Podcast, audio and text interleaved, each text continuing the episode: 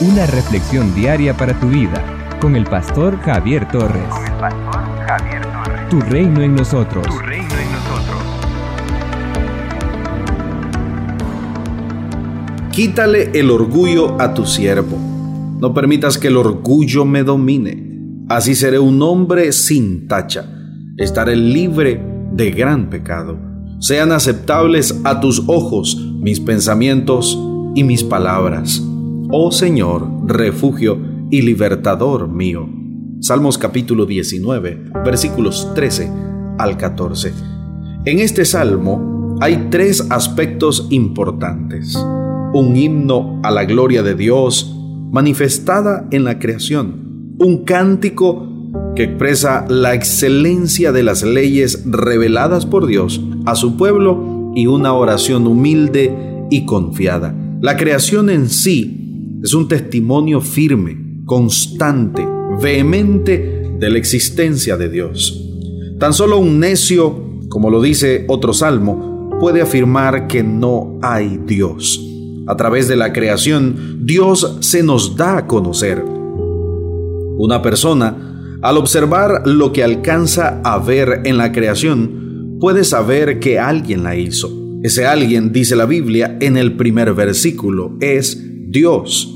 Fue Él quien creó los cielos y la tierra.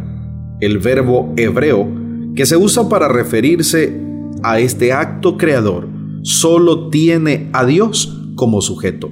Ningún otro ser, por muy poderoso que sea o se considere, podrá crear al estilo de Dios. La otra forma como Dios se revela es a través de su palabra. El salmista se refiere a la ley de Dios como esa instrucción que hace posible que Israel en general y cada persona en particular pueda tener un mejor y mayor conocimiento de Dios.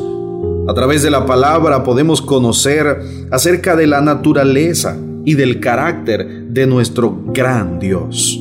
Además, esta palabra nos enseña cómo relacionarnos con el Creador para tener la clase de vida que Él quiere que tengamos. Los términos enseñanza, mandato, precepto, mandamiento, más que indicar diferentes prescripciones de Dios, son sinónimos de su ley o instrucción. La persona que dirige su vida de acuerdo con esta enseñanza maravillosa de nuestro Dios es sabia y contará con la garantía de la bendición divina todos los días de su vida. El salmo concluye con una oración sencilla, sabia y confiada. El salmista pide ser librado del error. El antídoto a los errores es la vivencia en íntimo compañerismo con Dios. Además, pide ser librado del orgullo que conduce a la autosuficiencia y por ende al alejamiento de Dios. Su anhelo es agradar a Dios en todo y con todo.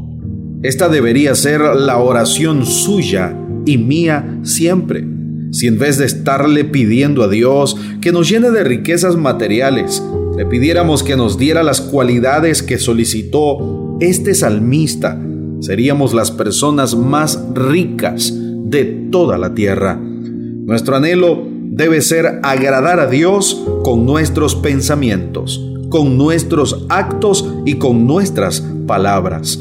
Para lograrlo, es indispensable que nuestra vida se nutra con la palabra de Dios. Pues si nuestros pensamientos están en conformidad con los pensamientos de Dios, entonces nuestras palabras y actos lo glorificarán a Él y serán de bendición para todos los que nos rodean. Somos una iglesia llamada a establecer el reino de Jesucristo en Nicaragua. Nuestra misión es predicar las buenas nuevas de salvación a toda persona, evangelizando discipulando y enviando para que sirva en el reino de Jesucristo. IRSA, transformando vidas. En las redes sociales, encuentra nuestras publicaciones diarias en Facebook, YouTube, Spotify y Google Podcast a las 7 y 9 de la mañana. a las 6 de la tarde. Reflexión en vivo con el pastor Javier Torres. Envía un WhatsApp al 8588-8888 para solicitar la reflexión en tu teléfono. Accede a más recursos como este en el sitio web www.javiertorres.com. Tu reino en nosotros es una producción del Ministerio del Pastor Javier Torres, con 13 años continuos de servicio y estudios en psicología, licenciatura, diplomado y maestría en teología. Sigue impactando a las personas con el mensaje de Jesucristo. Tu reino en nosotros. Tu reino en nosotros.